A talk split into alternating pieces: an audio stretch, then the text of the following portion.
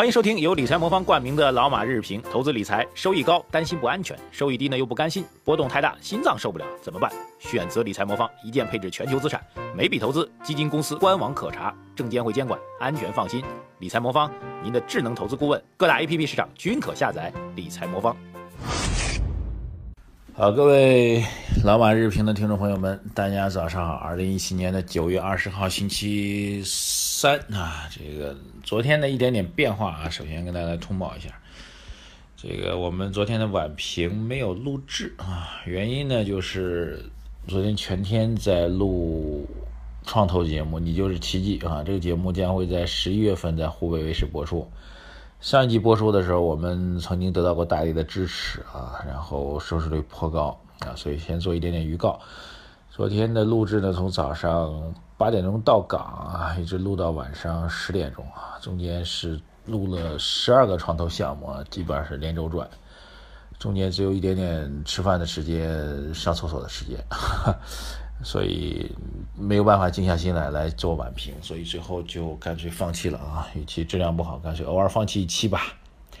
向各位致歉啊！希望大家能够继续关注晚评，正常情况下都会正常录制的哈，提醒大家。好，这是一件事情吧，今天给大家做一下解释啊，然后今天会讲两个比较大的事情啊，终于有大的事情出现了。第一个大的事情就是最近一段时间大家。比较关心的是房地产股票价格啊，房地产的市场的交易价格并没有什么太多的变化，但是房地产的股票价格最近其实是不停的飙升，以万科为代表吧，连续狂飙啊，这背后的逻辑是什么呢？因为如果我们看整个市场的状况啊，特别是价格状况来说，呃，应该还是得到了有效的调控啊，这个。虽然同比环比均在上涨，但上涨幅度明显的在被压缩，而且压缩效果还是比较好的啊。那么特别是同比数据啊，特别一手房的同比和环比数据，因为我们的调控政策主要可以调控的，直接调控的是一手房的环同环比。那么一手房同环比，由于我们实行了一个比较严格的限价制度。啊，开发商想要卖的价格，一般报到主管部门那里会直接会被压下来啊。如果你不答应的话，那你只有两个选择啊。第一个就是你不卖啊，第二个价格，第二个就是你接受这个价格，哈，只有这两个选择。所以最终结果就是，开发商资金比较紧张的，就按照。主管部门定的价格去销售啊，价格会被直接控制下来，最起码涨幅会被控制下来。基本上是在同区域当中，价格不要再出现上涨啊，大概这种状况，或者就不卖啊，所以导致结果呢，就是整个的价格被控制下来。但是与此相关的就是市场上出现了一波所谓套利的情绪。什么叫套利的情绪呢？就是部分的。要购买房子的人，不管是投资人还是真实需求吧，他们由于觉得价格是被限价的，所以觉得价格是被怎么样？各位是被低估的。价格低估的导致的结果就会需求更旺盛，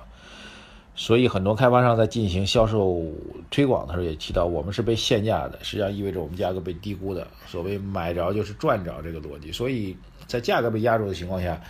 整个今年房地产市场的销售。确实非常蓬勃啊！到前八个月来看的销售量是非常大啊，而且目前预测呢，今年的房地产销售有望刷新历史新高。这是一个简单的经济学的原理，那就是当你的市场的成交价格低于市场出清的价格的时候，那么有可能导致的结果就是供不应求。对，所以成交量看起来比较旺盛。然后再从中期来讲，这是短期的一个效果。中期来讲，问题在于什么呢？问题就在于，由于开发商觉得未来拿地的成本过高，但价格可能会被限定，所以他们拿地的意愿在减少。然后又出现了去化比较快的状况，所以这导致整个房地产的住宅的库存现在已经跌到了整个过去三年的一个低点。嗯。在这种情况下，就会使得我们对中长期预期来讲，又会觉得预期未来的房地产住宅市场的供给又会偏紧张。这些要素放在一起呢，就会变成了，呃，虽然现在开发商推的盘子偏少，量不是特别大，没有井喷，然后反而导致需求短期和中期的这种需求紧张的格局变得非常的明显。啊，不是需求紧张，是需求心态紧张，是需求总量偏旺的状况成为一种状况，所以反而会使市场觉得，哎，这个房地产股票有上涨的机会啊，这是这样一个基本面的一个逻辑啊。这个逻辑导致的结果，其实我觉得除了一个房地产市场本身状况之外，还有另外一个状况，就对整个中国人的资产的投资方向的一个判断，什么意思？就是。如果做大规模的资产投资，我指的比如至少是百万以上啊，在上海这种城市，你要买一套房子的话，那这至少要五百万以上吧。呃，那么中三四线城市也要百万以上吧。那么这种大规模的资产要做投资的话，在中国目前来讲，能够消化它的投资理财渠道比较少，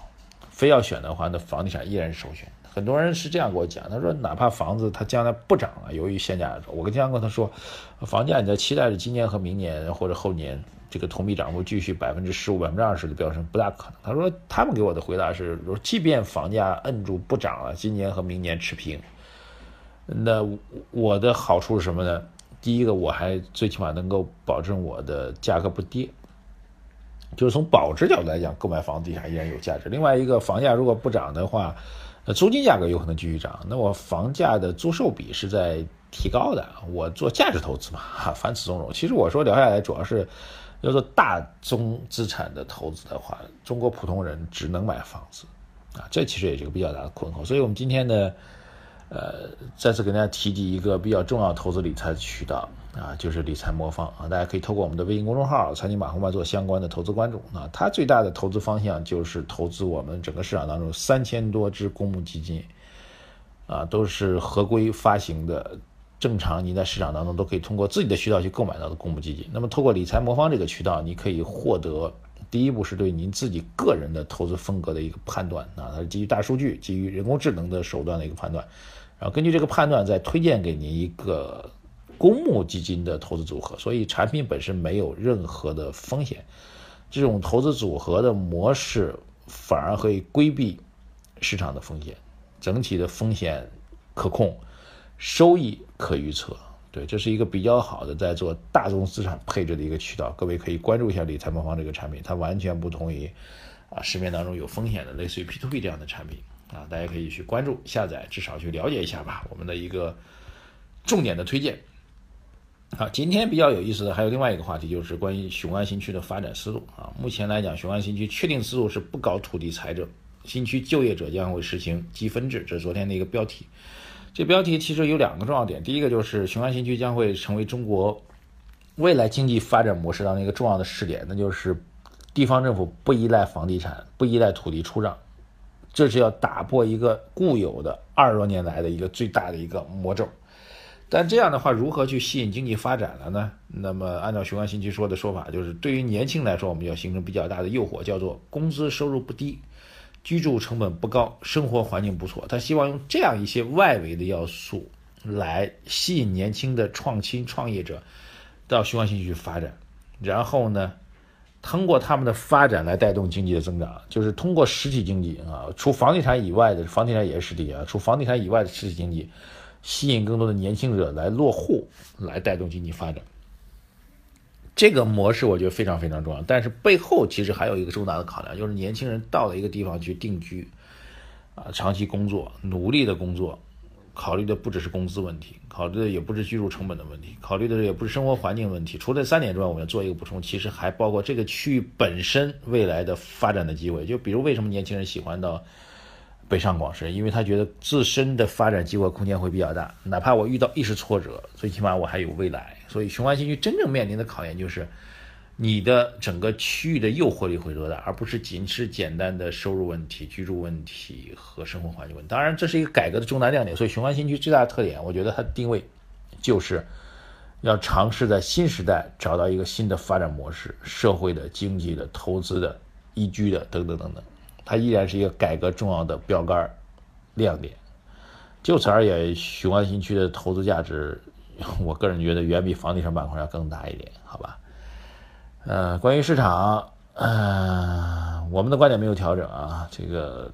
房地产虽然有板块轮动，但是房地产的持续性，我们也去做一观察吧。好吧，大家自己去观察。我们认为整个市场处于一个风险区域，毫无质疑。至于各位愿不愿意承受这个风险，各自为观察啊。最后提一句吧，如果是做一个理财魔方的投资组合的话，那我个人的感觉可能是